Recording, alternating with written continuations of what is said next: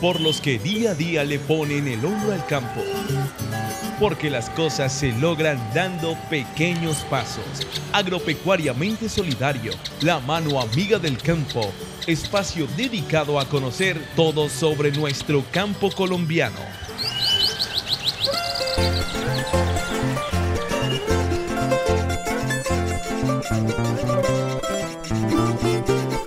Para el rey de la mazorca, Eliseo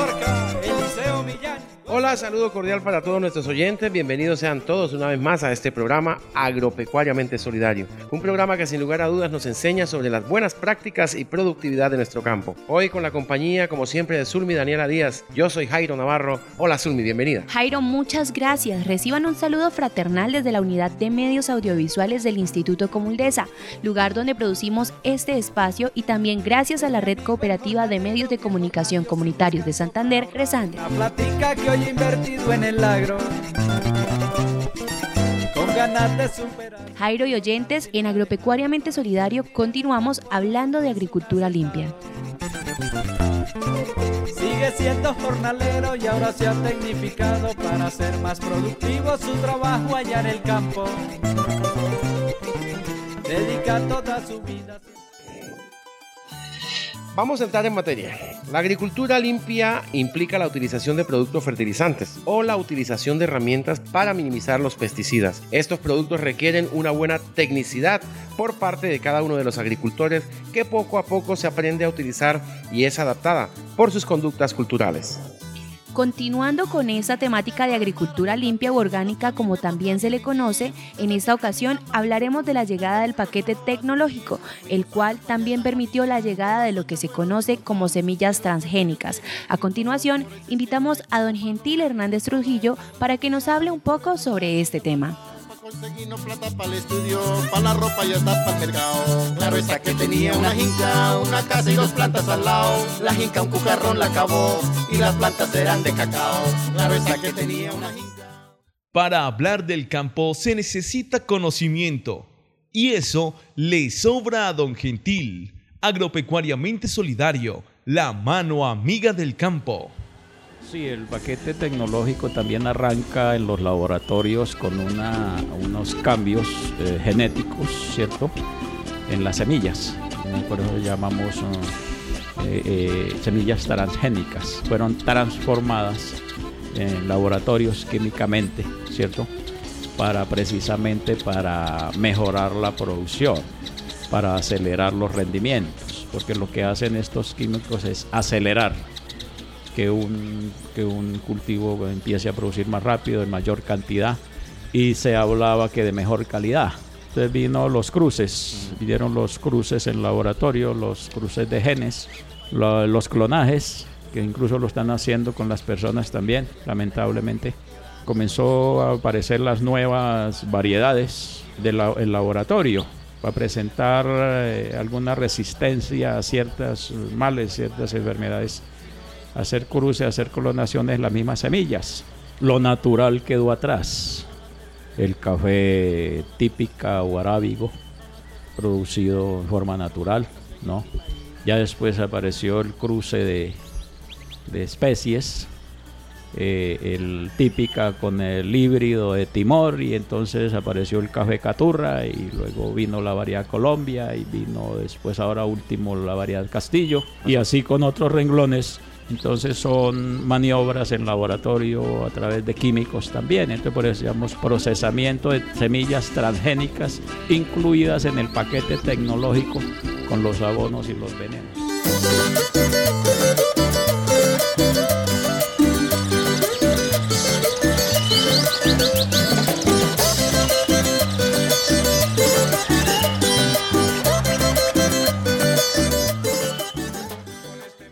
Hay que destacar que a pesar de la innovación que ha traído el paquete tecnológico, los mismos científicos y productores reconocen la importancia que tiene producir orgánicamente. Escuchemos nuevamente a don Gentil Hernández Trujillo. Bus partiré mañana y quizá nunca sabrás de mi vida.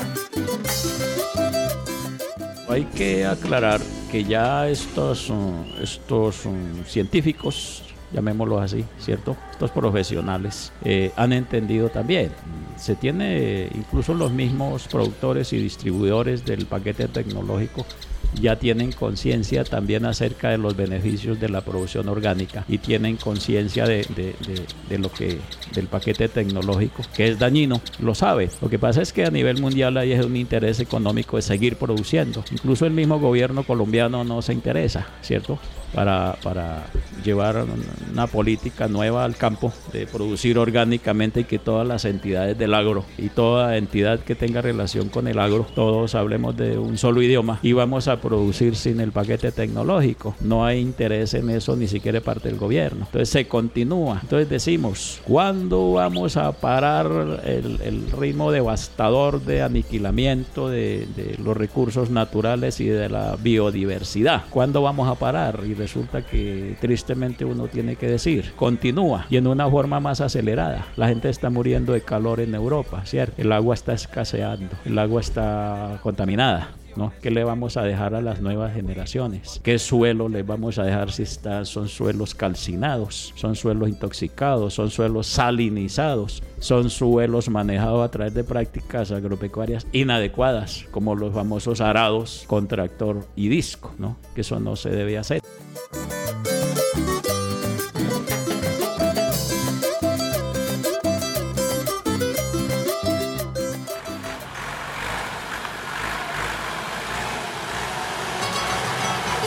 La actividad agropecuaria sigue en evolución. ¿Cómo está el campo hoy? Entérate en Agropecuariamente Solidario.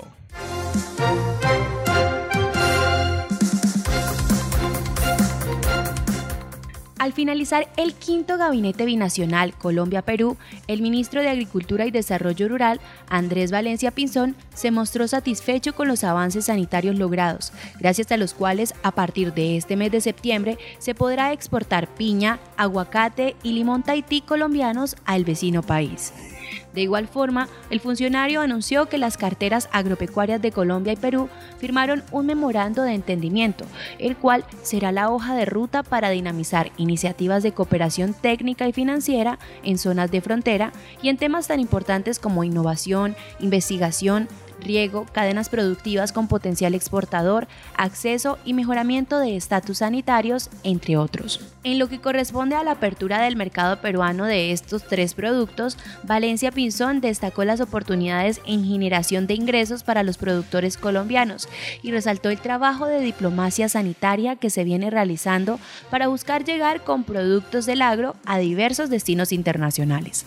Es importante destacar que Colombia exportó en 2018 9 millones de dólares y 19.510 toneladas de piña a zonas como Europa y países como Estados Unidos, Reino Unido y Turquía, entre otros. En cuanto al limón Tahití, el año pasado se vendieron 24 millones de dólares, presentando un incremento del 86% y 19.510 toneladas. Esto a países como Estados Unidos, Puerto Rico, Chile, Europa, República Dominicana, Curazao, Aruba, entre otros.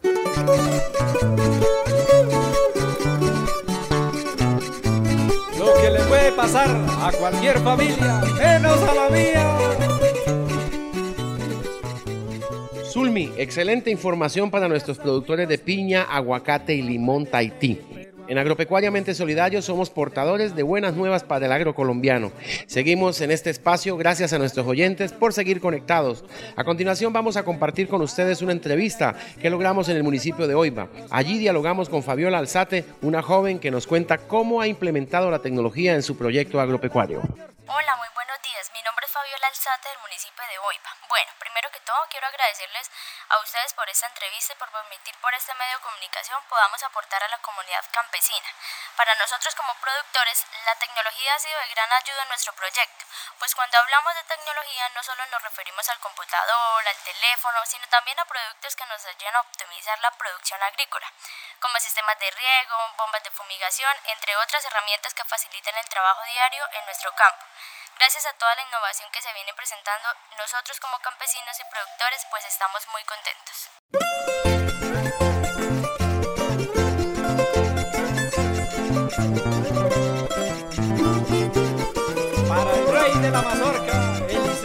En la agricultura, como la vida, existen mandamientos que se deben cumplir para obtener mejores resultados, pero que sea Don Gentil quien nos hable de este tema. pues hay mandamientos de la ley de Dios, ¿cierto?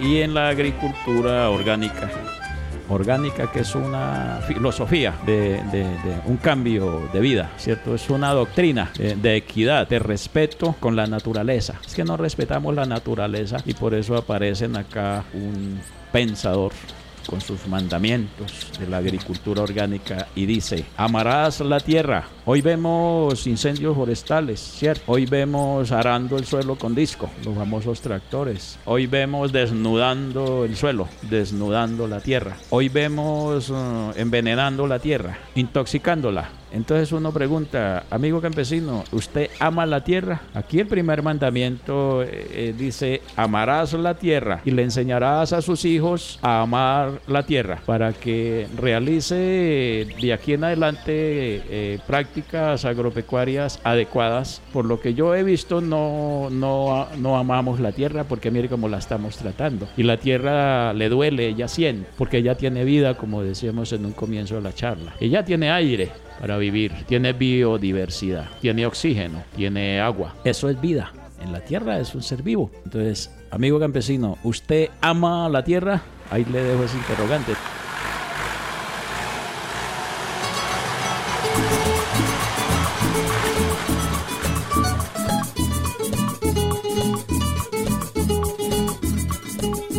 Hoy en nuestro programa Agropecuariamente Solidario queremos invitar a los oyentes que están aquí sintonizados con nosotros para que tengan en cuenta una serie de consejos que de seguro ayudarán al medio ambiente. Son cinco consejos y esperamos que los puedan replicar en sus comunidades. Zulmi, ¿cuál es el primer consejo?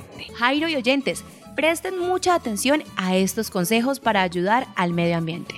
El primero es, adopta una forma de vida verde. Puedes iniciar con tareas tan sencillas como cambiar la iluminación de tu casa por los famosos focos ahorradores, que consumen hasta 75% menos energía que los comunes. Para el ahorro del agua en el mercado existen dispositivos que se colocan en regaderas, excusados y tomas de agua que logran reducir hasta un 50% el consumo sin que lo adviertas. Segundo, reduce a cero las emisiones nocivas. Esto lo puedes hacer utilizando formas de transporte no contaminantes desde la bicicleta hasta caminar aquellas distancias que acostumbras salir en coche. Tercero, no a las bolsas de plástico. Usar bolsas de tela para llevar todas tus compras es la opción y algunos supermercados ya siguen esta tendencia vendiendo sus propias bolsas de tela para que no lleves de plástico a casa. Recuerda que el plástico es uno de los contaminantes más problemáticos actualmente. Cuarto, únete a un grupo ambiental, ya sea que en tu colonia o entre tus propios vecinos se organicen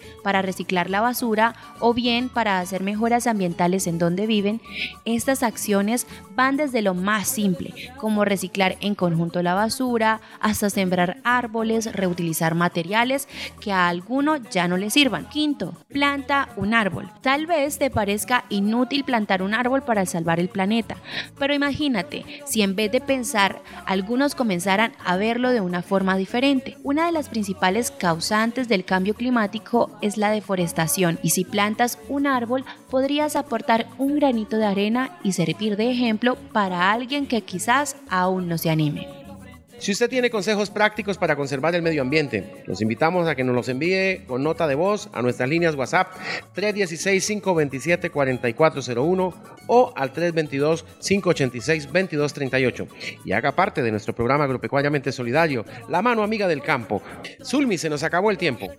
Sí, Jairo, hemos llegado al final de otro programa agropecuariamente solidario. Para nosotros es un placer poder llegar hasta cada uno de ustedes. Los invitamos a estar conectados en nuestro próximo próximo programa. Zulmi Daniela Díaz y Jairo Navarro les desean un excelente día. Hasta pronto.